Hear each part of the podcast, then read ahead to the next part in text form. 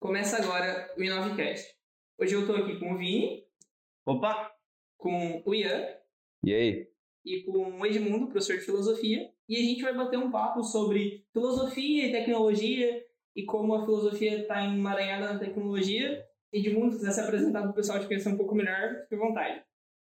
E aí, galera, meu nome é Edmundo, né? Como o Gui já apresentou, é, sou professor de filosofia e o meu ênfase é também nessa área da tecnologia, até vim conversar sobre isso, porque a gente vai falar um pouco da vigilância e como os algoritmos influenciam na nossa vida. Eu tenho uma criação de conteúdo né, no Instagram, no Twitter e no YouTube, as redes sociais, depois eles passam aí para vocês. Afinal, a gente faz aquele jabazinho. Aquele jabá mas fico feliz com o convite de participar aqui. A gente já estava combinando há um tempo de participar, né? E eu tinha muita vontade. E bora conversar.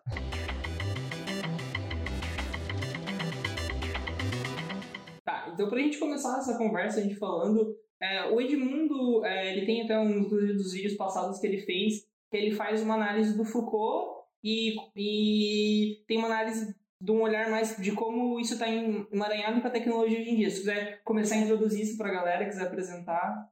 Então, é, como eu falei, né, o, é, um dos meus ênfases é dentro dessa tecnologia, da vigilância na internet, porque o meu projeto, né, o meu TCC, foi é, a vigilância em Michel Foucault e as relações com as redes sociais.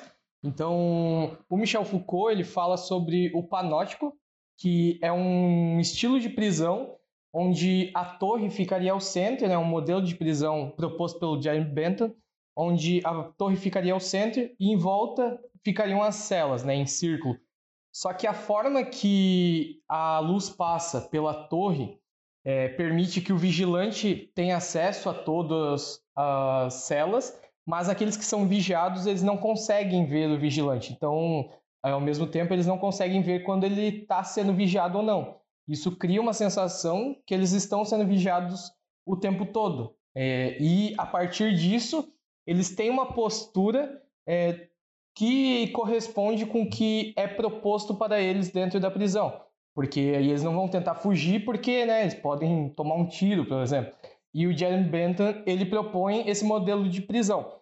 Só que o Michel Foucault ele fala, ele vai além e ele diz que esse modelo de prisão ele acontece dentro da sociedade, que no século XIX já a sociedade ela trabalha com esse modelo de vigilância e de punição dentro de áreas como de instituições como o trabalho, a igreja, a escola, porque o formato que é proposto, né, é, por exemplo, a escola, o formato das carteiras, né, é, onde o professor está à frente, todos estão enfileirados, o professor tem acesso visivelmente a todos. Aquelas escolas mais antigas que tinham um espelho na, na porta, que o lado de fora consegue ver dentro e de dentro não consegue ver fora, também para esse controle social das crianças ali, o comportamento, porque e do próprio professor e a vigilância do próprio professor, porque para o professor não estar fazendo algo diferente, né? Do que é proposto na escola. Então, isso cria. Eu, eu acho que assim, ó, a gente consegue fazer um paralelo. Eu, eu lembro no ensino, no ensino médio que meu professor de filosofia sempre falava que ah, você está em um lugar e tem uma câmera. Você não sabe se aquela câmera está funcionando ou não, mas mesmo assim você age corretamente perante aquela câmera sabe? Então, esse também é um dos modelos. Eu já fui né, para a internet e tal, mas esse, na verdade, é um exemplo até que fica mais palpável porque ele é visível, né? Quando a gente entra em um estabelecimento, a gente tem até aquela placa, né? Sorria, você está, é, você está sendo filmado. E você acaba sorrindo até por, pelo mental, né? Tu vê, a, tu vê a plaquinha e vai procurar onde está a câmera. Vai procurar onde está a câmera e tu já tem aquele receio do que tu vai fazer ou não, a postura que tu vai ter, né? Ou, por exemplo, quando tu pega um elevador com espelho, que tem uma câmera, tu não fica se olhando no espelho, escrevendo espinha, fazendo um monte de coisa. Pior que é, é, até nessa questão de câmera, de estar tá filmando ou não, eu lembro que é um caso bem engraçado da minha família. Fui uma vez na casa de um tio meu, e ele tava com uma, tinha uma câmera instalada na casa dele. Eu falei, pô, meu, instalou uma câmera. Falei, não, não, é só, é só uma câmera, ela não funciona, ela não filma. É só para as pessoas acharem que tá filmando e não quererem roubar, porque, nossa, tá filmando. E, e, isso é na prática. É, ele tá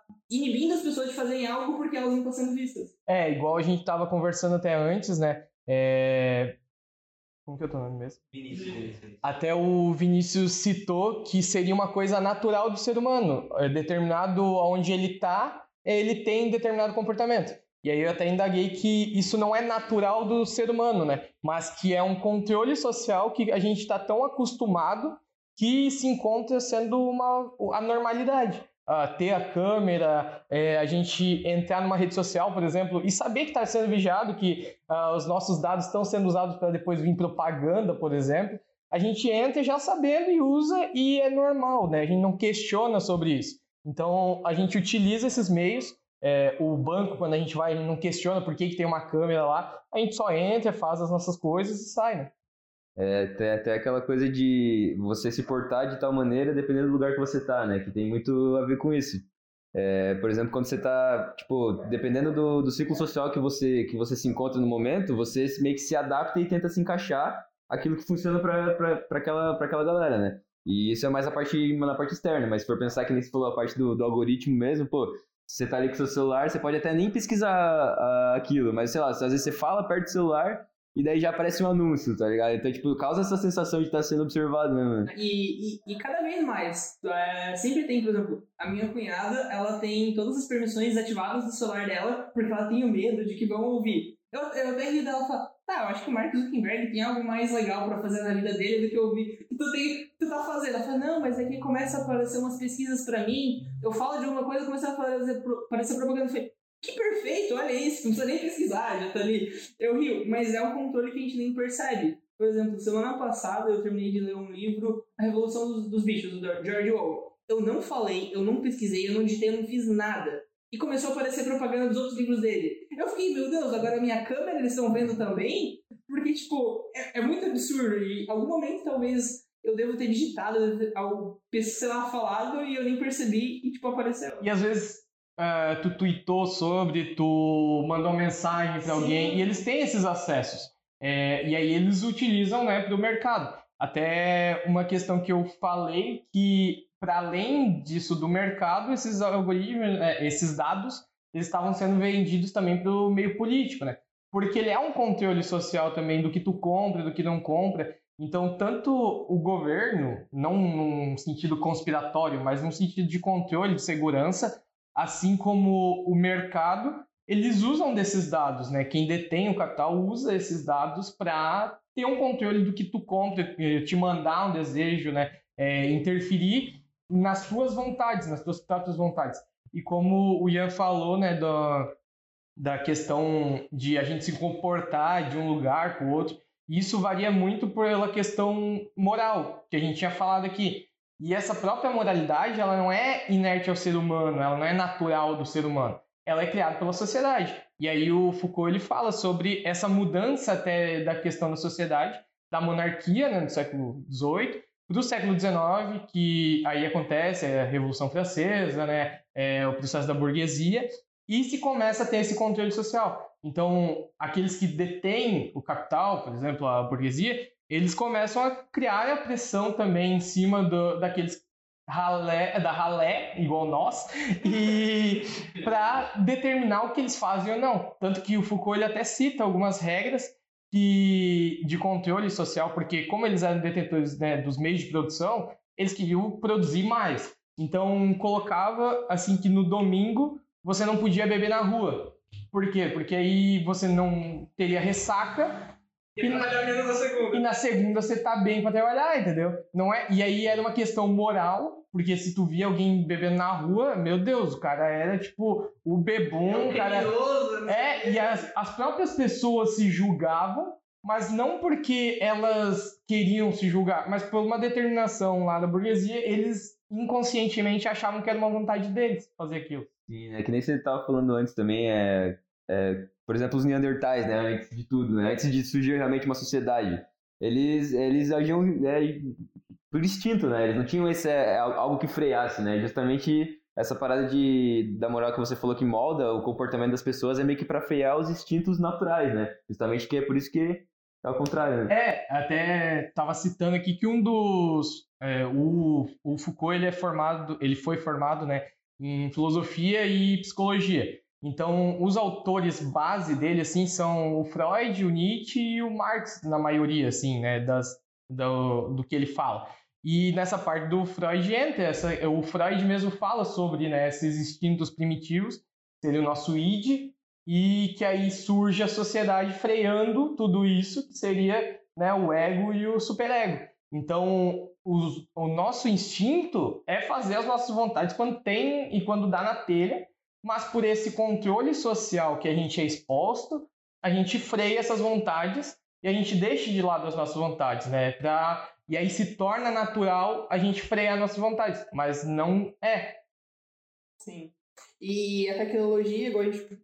Para a, parar tudo que a gente falou. E a tecnologia é o, o finalzinho ali, as câmeras, as redes sociais, que pra gente estar tá sendo controlado e visto o tempo todo. Porque antes, ah, alguém tinha que te ver na rua. Agora, tipo, não, não precisa estar, alguém te vê, alguém passa e te filma e todo mundo tem as câmeras e é um nível de vigilância cada vez maior. Sim, até mesmo, tipo, algum é, assalto que acontece ou algum na rua, né? Tipo, ao ar, ao ar livre, assim, algum acidente, mesmo que não tenha alguma câmera de segurança, pô, é muito fácil alguém sacar o celular ali e já tá, tipo, sendo visto a todo momento, né? E tu mesmo cria, né, a própria vigilância, Exato. porque tu posta no Store, tu posta no Twitter, tu posta no Facebook, tu, posta, tu tá, tá tu mostra, né, tá fazendo. Eu acho que é meio que uma, tipo, é...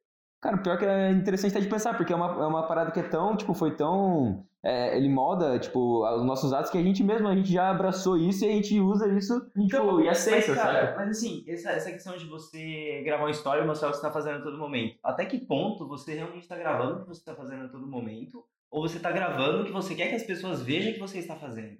Sim, aí entra até uma outra teoria, que aí não seria do Foucault, mas que tem do Platão, do Anel de Giges, que ele fala que é que se a gente tivesse um é, o mito que o Platão utiliza é que se a gente tivesse um anel que deixasse a gente invisível e aí o Giges, né, esse cara, ele tinha tipo um comportamento dentro da moralidade, né, ele freava os desejos dele, ele agia dentro da sociedade. Só que aí quando ele conseguiu esse anel, ele começou a ter um comportamento totalmente ao contrário. O cara começou a tipo fazer tudo que a sociedade não deixa, ele, ele não estava mais freando as vontades dele, porque ele não estava sendo mais visto. E eu trago muito isso para a internet porque a gente posta aquilo que as pessoas querem que elas achem de nós. Não que necessariamente a gente é. Só que essa questão da vigilância, eu digo porque, que nem o Gui falou, né? É, as pessoas já sabem onde tu tá, não porque elas é, viram em alguma notícia, sei lá, qualquer coisa. Porque tu mesmo postou lá o story que tu tá fazendo uma viagem, que tu tá em determinado lugar, e aí tu dá essa vigilância, entendeu? Mas ao mesmo tempo tem a questão do controle social, que tu tem um certo cuidado no que tu vai postar ou não para determinada reação que vai ter na sociedade, né? Aquilo que tu uhum. vai postar. Mas assim, essa, essa questão, ah, que você diz, ah, a gente está acostumado com esse controle social e a gente acaba não percebendo. Só que até que ponto a gente consegue fugir disso? Porque isso com o tempo, isso acaba entrando na cultura do povo. Assim como uma coisa que pode ser preconceito aqui pra gente, você vai para outro lugar do mundo, é um pensamento completamente diferente, sabe? Então, até que ponto a gente consegue fugir dessa dessa questão de sensação de estar sendo vigiado, sendo que, querendo ou não, eu sinto que, voltando, não querendo falar de novo, mas que acaba sendo alguma coisa natural, porque passa a ser uma cultura do povo onde você está inserido, inserido, sabe? É que assim, é muito fácil, na verdade, acabar com tudo isso. É só tu desligar teu celular, né? O controle da internet.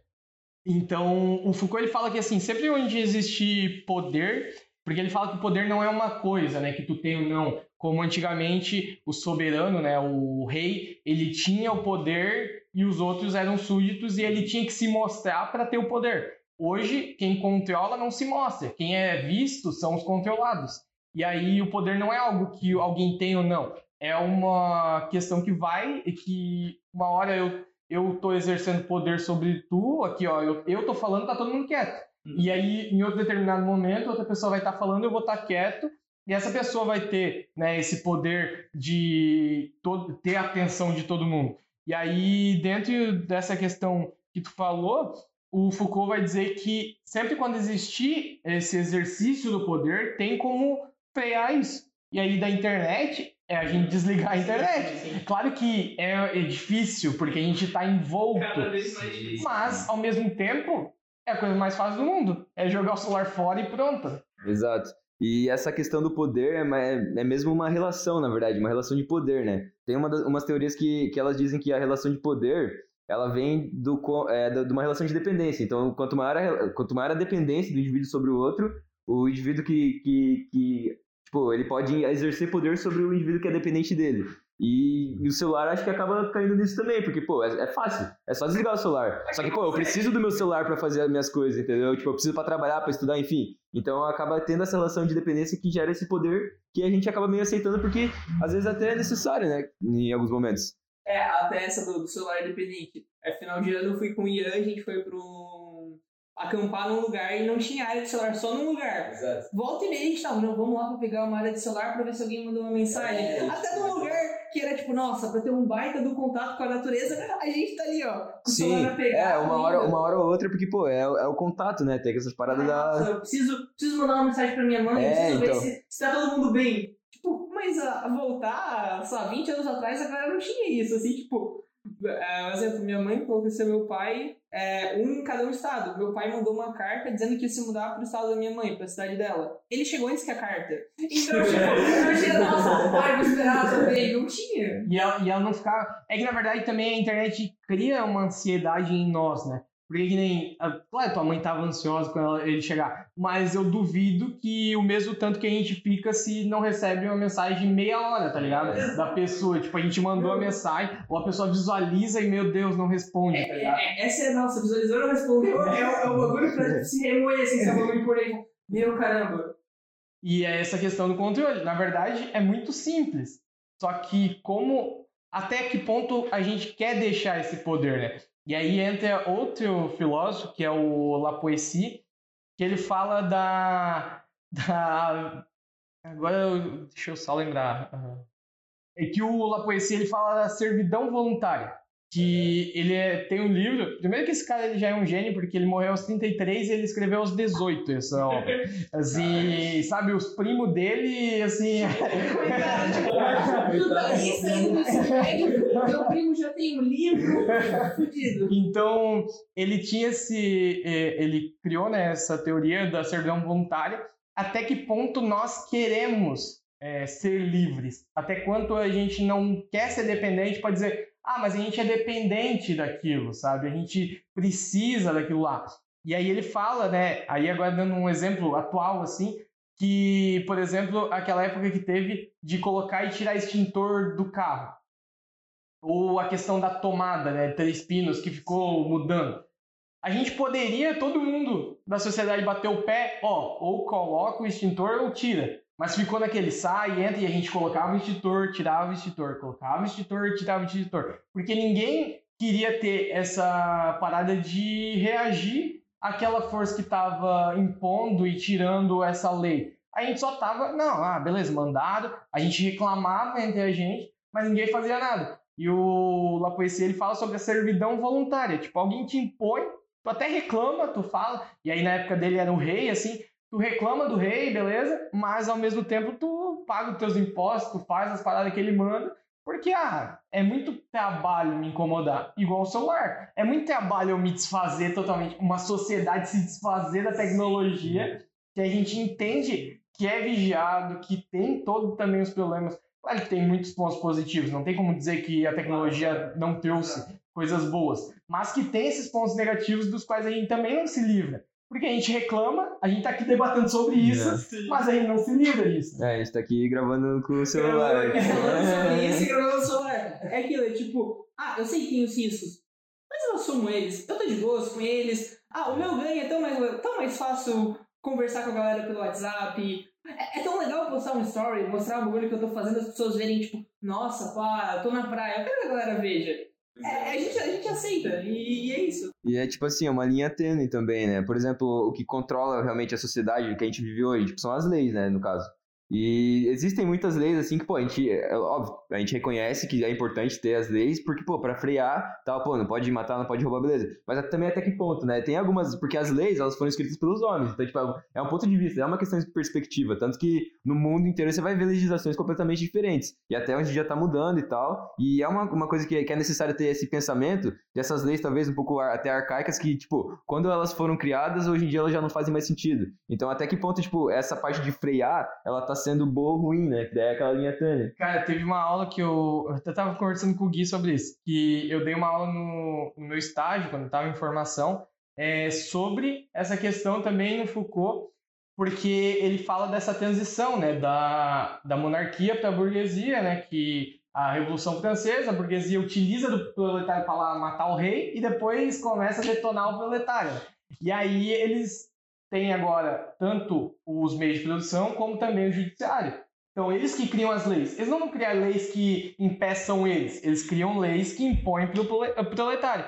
E aí, dentro dessa aula que eu dei, né, expliquei sobre é, as questões, tinha, eu peguei e falei para os alunos: ah, tragam leis que atualmente é, não façam sentido. Como tinham leis que eu exemplifiquei na época, a questão que eu falei aqui, né, de não beber no domingo, que é uma lei que, assim, é, também é a lei de vagar, tipo, a questão do vagabundo, que hoje é tão, tipo, é um teor, assim, pejorativo. Na época, vem de vagar, vem de andar, vem de uma pessoa que vaga por aí, que ela não tem trabalho, tá? mas, tipo, é uma coisa normal. E aí foi se criminalizando porque essa pessoa ela não trabalha, então ela não produz com a burguesia, e aí tem... Nesse momento, pra vocês terem uma noção visual, ela fez todo mundo explodindo na cabeça dele. Porque aí se cria lei penalizando aquela pessoa porque ela não está criando nada para o Estado, né? E, e para a burguesia, por consequência. Então o judiciário cria leis para impor para essas pessoas. E aí, em cima disso, eu falei: ah, tragam leis na próxima aula que vocês veem hoje, que ainda estão em exercício, e que não tem validade nenhuma, que vocês acham que não tenha. Aí teve um caso de uma lei municipal para ter um aeroporto para extraterrestres. interessante, interessante. Uma cidade interior, assim. No... Aqui no Brasil, isso? E no Brasil. Foi em Varginha, certeza. e aí teve outro que era imposto que as pessoas elas não. É, não, a, as mulheres elas não podiam usar saia. Tipo, isso nesse século, tá ligado? Sim, então, sim. é como tu falou, é uma questão também moral. Porque assim, ó, hoje, aqui a gente tem muito específico que, né, as roupas, desde que não ter pelado, que aí é atentado ao pudor, você pode se vestir da forma que você bem entende. Mas, claro, se você vai para outras sociedades, né, por exemplo, o Oriente Médio, é, tem determinados vestimentos. E essa questão das leis, ela é uma questão moral, né? Ela não, aí entrando até numa questão do que, que é ética, do que, que é moral, né? A, a moral, ela é imposta pela cultura, pela sociedade que você vive ali. E a ética é uma coisa universal, né? Que nem hum, matar outra pessoa, ela é uma questão ética. Só que o que é a morte? Aí vai determinar, tipo, qual, quais vidas é, valem a pena. Vai depender de cada sociedade. Porque tem sociedade que, mesmo que matar é errado, matar outra pessoa, tem pena de morte. Então, a, é, tu, se o crime de matar matando a pessoa que matou. Então, então vira uma questão moral, né? Não uma questão universal. E aí entra nessa questão de que as leis são realmente questões morais. Isso que vocês estão falando me veio, me veio um pensamento na cabeça. Hoje, por exemplo, a gente reclama muito quando a gente sai na rua e tem gente com máscara no queixo. Ou então gente sem máscara. Será que um dia vai ter uma lei contra uma galera que usa máscara no queixo? Então, então, é porque vai se adaptando, né? Então, tipo, que nem essa realidade que a gente tá vivendo é muito isso, né? É por conta da, até da vigilância que tava falando antes. Tipo, pô, essa parada da vacina mesmo. Tipo, por exemplo, é, aquilo, que, aquilo que a gente tava falando sobre a influência, né? Das informações e tal. Por exemplo, você escuta uma informação e você, tipo, dependendo de quem que você escutou essa informação, sei lá, minha mãe me disse tal coisa, pô, vai ser, tipo, é, eu vou. A tendência é eu acreditar no que minha mãe falou, mas, pô, eu tenho que meio que buscar e entender, tipo, a fonte dessa parada. É, quanto mais você confia em ver como uma pessoa, uma pessoa inteligente, mais você vai acreditar. Pois é, então, pô, tem muita gente que, pô, usa máscara no queixo porque realmente acha que talvez, mano, ela não acredita que realmente usar a máscara certo seja uma coisa que, que faça efeito nesse, nesse crise de pandemia. Mas, pô, o que levou essa pessoa a duvidar disso? O que levou o pessoal a duvidar de vacina? E é, e é aquela questão também do controle social, porque é, que que, aonde que começou esse pensamento, né? Como tu falou, o que que levou essa pessoa? A questão do algoritmo que, tipo, te coloca informações é, claro, falsas, né? Que essas questões não valem.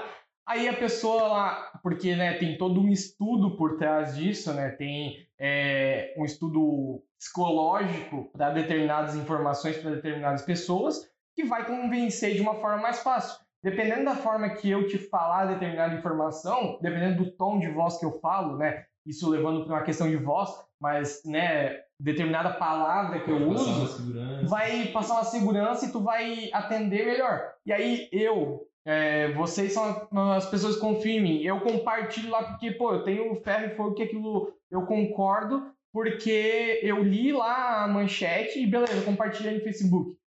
Aí a outra pessoa, ela vai olhar, pô, o Edmundo compartilhou isso aqui, mas, pô, ele entende sobre esse tema, né? Mas eu não li a informação, eu só compartilhei vocês vão compartilhar e achar que aquilo lá também é válido. Se tu compartilhar um negócio de filosofia, ou, por exemplo, tudo que você falou aqui do Foucault que a gente não estudou, a gente confia e tá acreditando. Se você quiser enganar a gente, pode Exato, enganar. Quer, quer aquela relação de dependência. não tá fazendo isso, Mas, ó, aí entra... É, a gente falou né, sobre como combater, né? E agora entrando nessa questão da fake news, o Kant ele tem um texto que é até é um texto curto assim, que até para é, o que eu vou explicar, é importante que leiam, é de domínio público, é o que é o esclarecimento, ou o que é o, o iluminismo, dependendo da, da tradução, né?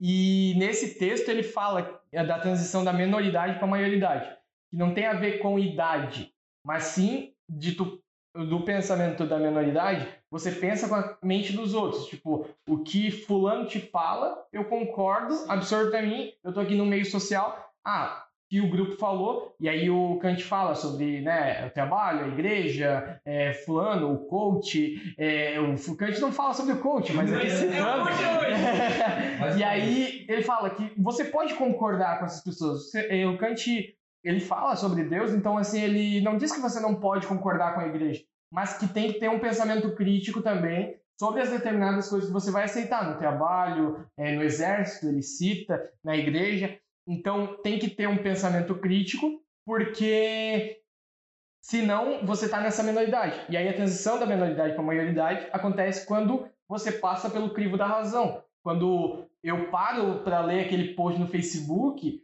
e eu vou lá, clico no post, leio, jogo no Google para pesquisar, ver se a informação é certa, pergunto, sei lá, com um cientista, vou atrás de realmente entender, e aí eu passo por aquele crivo ah, não, realmente, eu concordo com determinada situação. Se eu não passo por estudo, eu estou na menoridade. Dependendo se eu tenho 50 ou se eu tenho 12 anos. O Kant fala que continua na menoridade. E isso também é uma questão de combater as fake news, né? Você. E aí tem que ler o texto, porque eu posso estar falando qualquer besteira aqui, para entender né, o que o Kant vai falar. Né? E não, bacana. Só, só falando um pouco sobre aquela questão que você falou, por exemplo, da igreja, né? De até, tipo, eu posso concordar com isso, mas até que ponto eu realmente concordo com isso ou só tô aceitando aquela opinião? Por exemplo, um exemplo besta assim, matar mesmo, que a gente já falou. Pô, eu não vou matar, mas, tipo, eu não vou matar porque eu sei que é errado matar, ou eu não vou matar porque eu tenho medo de ir pro inferno porque a igreja me diz que eu vou ter uma punição se eu matar. Então é um, é um senso crítico que, que ele acaba sendo até deixado de lado por algumas pessoas, tipo, que aceitam mais essa parte do, tipo, ser conformista e tal, e aceitar o que, o que tá vindo sem, sem ter essa questão de, pô, vou pesquisar, vou ver, vou realmente tentar entender, né?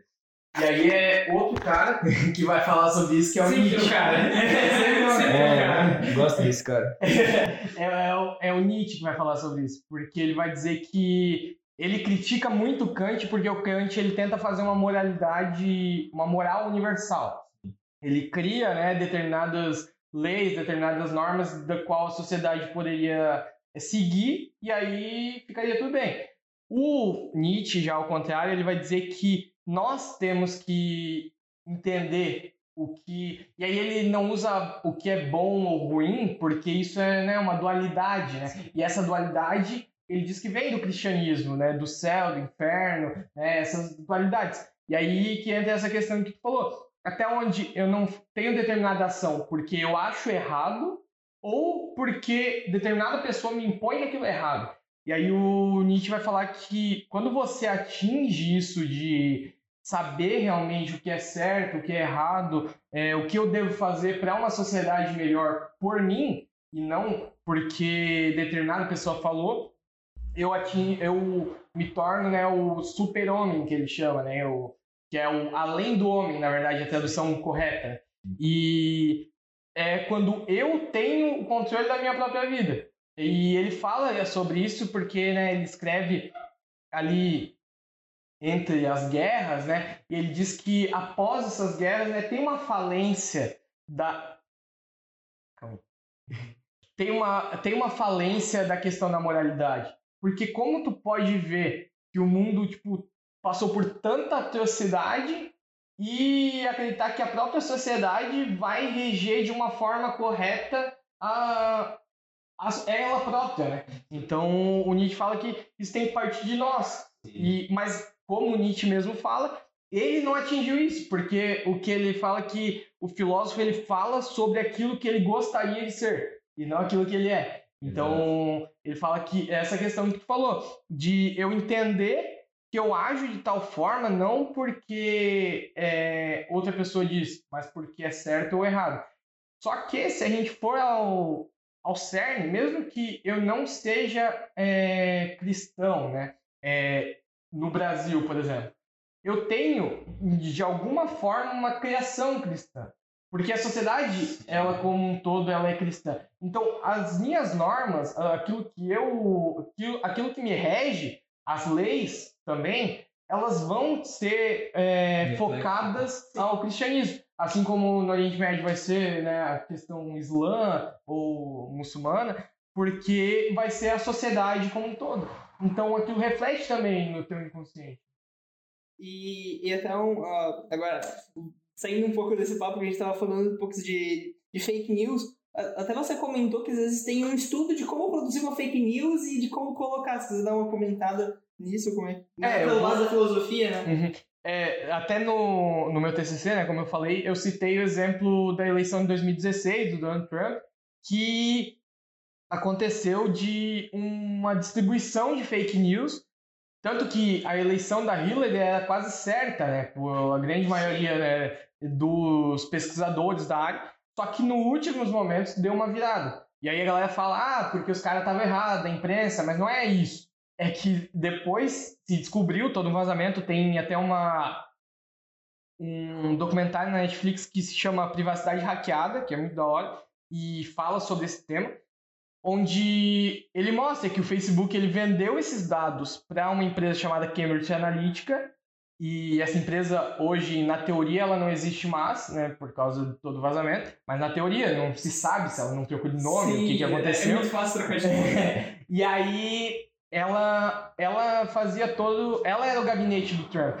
Então ela distribuía é, as pessoas em grupos, as pessoas que já concordavam realmente com o Trump, que queriam aquelas ideias dele e que iam votar nele. Eles enviavam mensagens para reforçar aquilo, para eles compartilharem com os amigos, com familiares, como a gente falou, né? Aquela imposição também das pessoas que eu gosto, eu vou concordar, vou tender a concordar com elas. Aí aquelas pessoas que estavam indecisas, elas jogavam fake news contra a Hillary Clinton e como tem a questão do voto ser facultativo nos Estados Unidos, né, as pessoas que iam votar na Hillary tinha aquela campanha de não vote, não vá. É... Desestimular o voto. Ah, não Desestimular o voto. Que a gente vê hoje também aqui no Brasil, mas que começa esse movimento também em 2016 na eleição norte-americana, porque é estadunidense, né?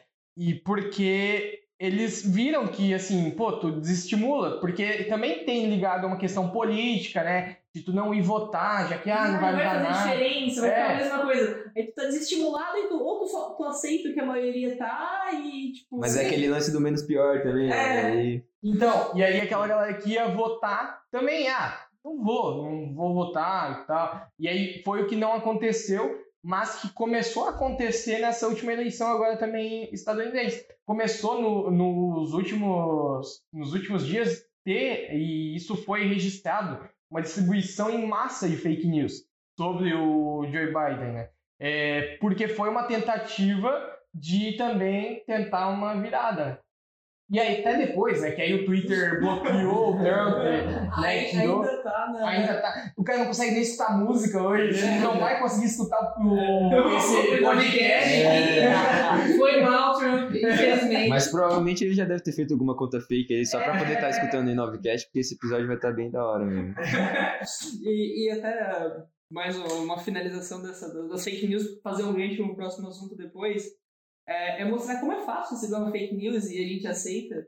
Tava falando com o Vini, com o Vini essa semana, foi na segunda-feira, e eu, a gente tá na semana, gravando na semana que foi, começou o Big, o Big Brother, e aí o, o Vini pegou e falando sobre, o Vini falou assim, ah não, é, pô, tu viu, viu que nem vai entrar na casa, porque acharam o celular dele no hotel, com ele no hotel antes de entrar. Eu falei, ué, eu vi negócio hoje mesmo, que ele tava ali, que ele tava no hotel, os videozinhos dele. Aí eu falei pro Vini, é? Aí Vini, é, não, foi uma, uma moça do trabalho meu que me falou. Aí eu, eu pesquisei no Google enquanto ele fala, Fiuk. Apareceu as cinco primeiras notícias.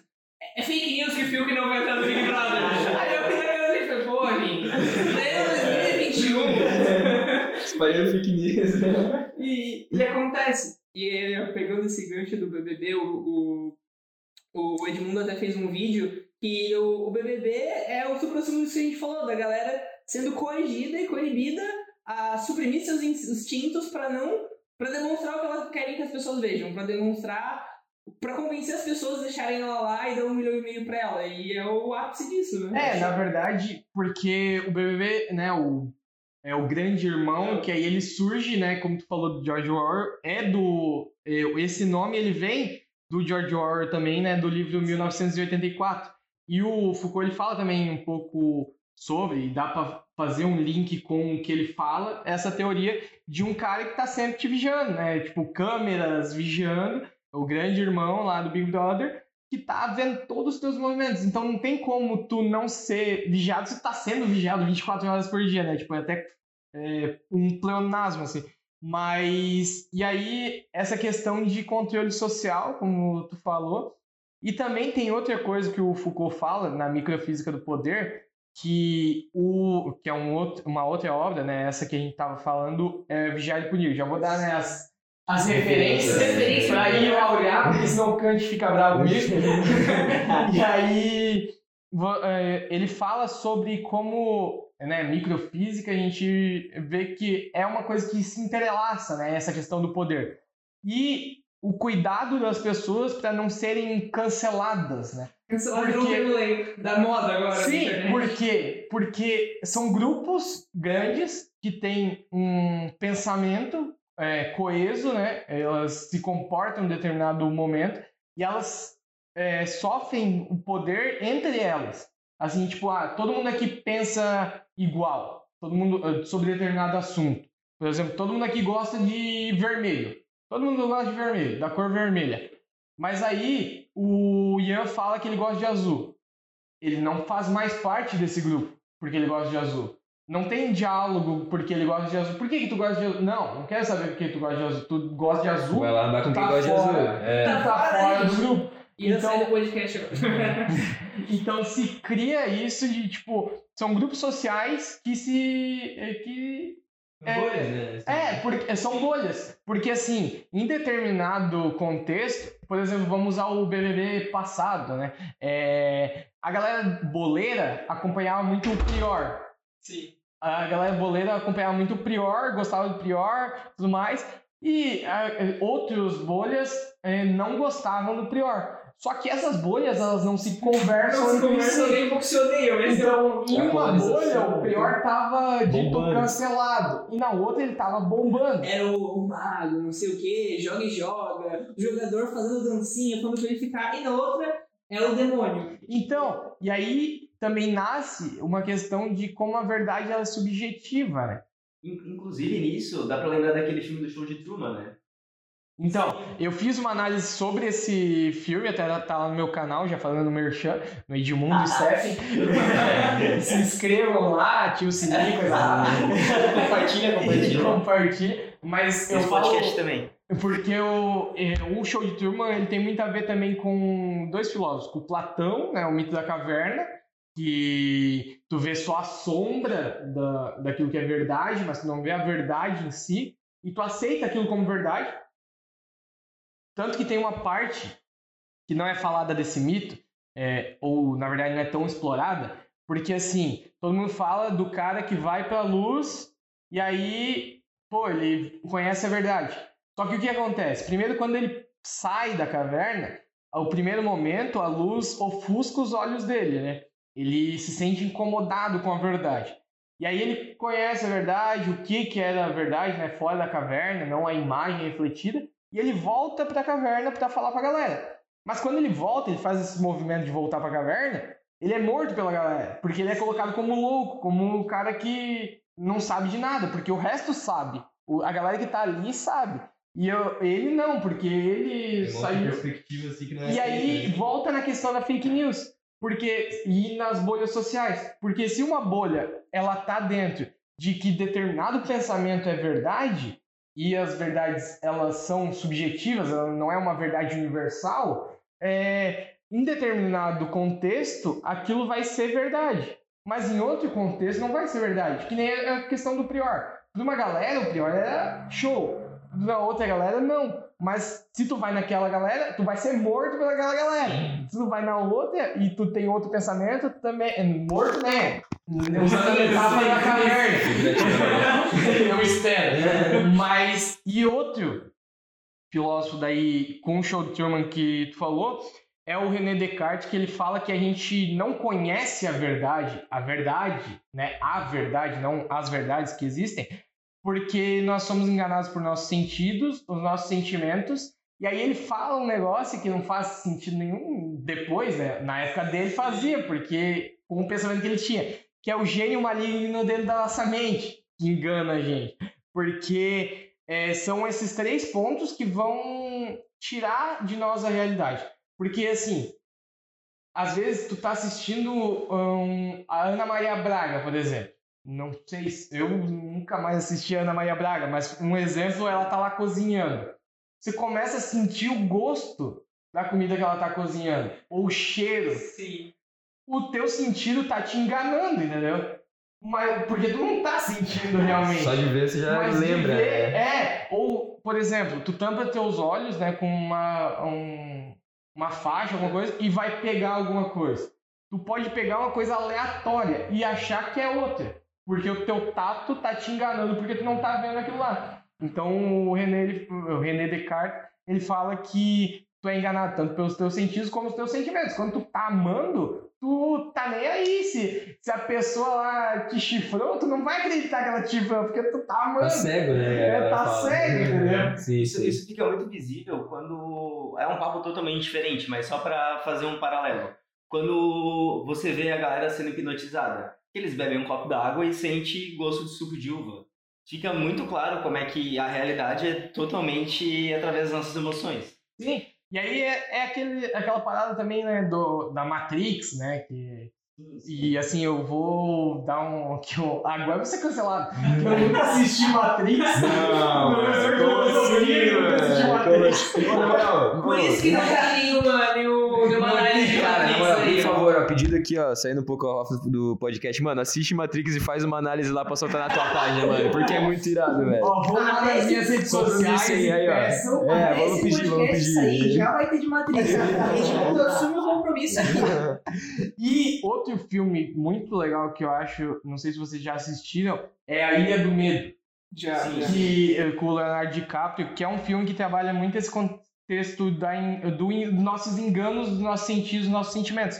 Porque ele tá sendo o tempo todo. E aí, spoiler. Mas o filme já é velho. Já, já é velho, não tem mais spoiler. Aí é, ele tá sendo enganado o tempo todo pelos sentidos, sentimentos dele, pela galera, né? Porque ele tá dando o tratamento. E aí depois quando ele descobre aquela realidade, aquilo que tá acontecendo, ele não quer, né, a realidade. Então, tipo, é realmente ele sendo enganado e fazendo sentido essa teoria do René Descartes. E o gênio maligno, nesse contexto, seriam os psiquiatras. Porque eles estão ali dominando ele, é, colocando as situações para que aconteça da forma correta. E nisso, o gênio maligno seria tipo o cara que embaralha as coisas na nossa mente para a gente não atingir a verdade. E é isso. Aquela parte que você falou também sobre, uh, voltando um pouquinho sobre o BBB lá, sobre é, o, o, Prior lá e tal, quem gostava e não gostava, isso é um paralelo, na verdade, hoje em dia, até hoje em dia, infelizmente, é muito, é muito real, né? A questão é, tipo, pô, a polarização mesmo, né? Em todos os sentidos, não só a polarização política, mas, pô, muita gente que não concorda, ao invés de tentar entender e, pô, por que, que eu não concordo com isso e tal, simplesmente não quer, não quer saber mais e cancela e acabou. E o Kant, ele fala que essa questão da maioridade, ela só é atingida se a gente coloca em contraposição as nossas ideias. A gente, ele chama de uso público da razão. Porque quando tu coloca, e não precisa ser tipo num pedestal que tu vai dialogar com outra pessoa, mas sim, a gente está conversando aqui. Ah, eu gosto de vermelho, no caso, né? E tu gosta de azul. E a gente conversa, pô, por que, que tu gosta de azul? Por que, que tu gosta de vermelho? Gosto de vermelho porque a cor da lua do norte.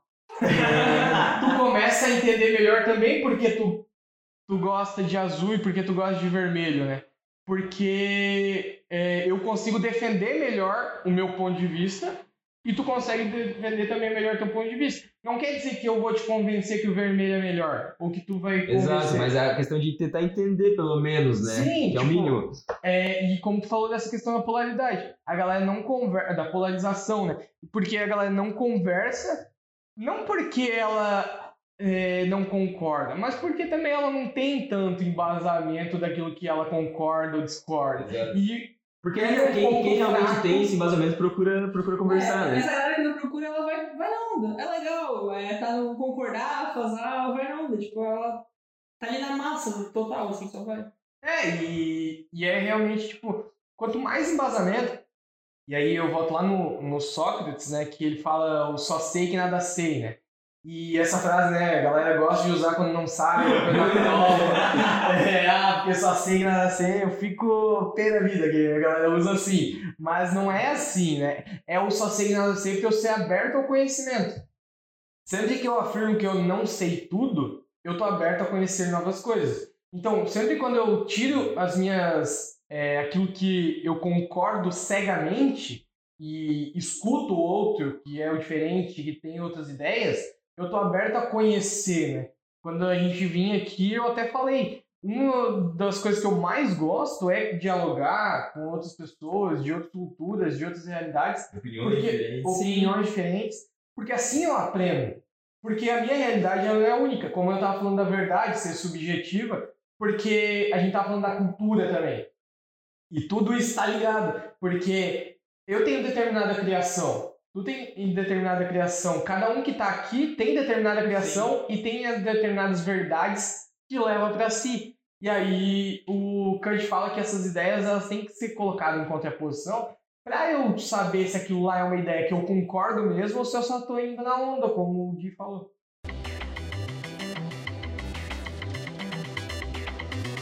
E eu acho que agora é um bom encerramento, a gente encerra assim o nosso papo, já, já tá dando um tempinho legal. Edmundo, agora sim, de fato, o, o espaço aberto pro Jabá do Jabá. então, é, eu quero agradecer, né, estar tá participando aqui. Eu acho que foi muito legal a nossa conversa. Como eu falei, gosto de estar tá sempre dialogando e só engrandeceu, né, é, participado aqui. Quero que vocês me sigam, quem tiver Twitter, me siga lá, é Edmundo Steffen 1, é, porque não sei, mas tem um lá. E aí no Instagram é edmundo.steffen e no YouTube é Edmundo Steffen. Me sigam lá, comentam, é, mandem indicações de livros, de filmes, de séries. É, falam lá se vocês querem Matrix mesmo ou não. Hashtag Edmundo faz análise de Matrix. Essa é, é, eu ganhei essa hashtag. eu acho que eu ia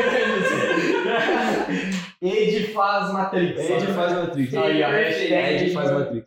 Pronto. E, de novo, agradeço estar participando aqui. É, a gente agradece estar participando aqui. É, coisa? É, eu quero dizer que a Lobo de 9 não é vermelha, ela é laranja, mano. Eu acho que é vermelha. Ela é laranja, eu tenho embasamento pra falar isso. Tá, você que fez a logo. Exatamente.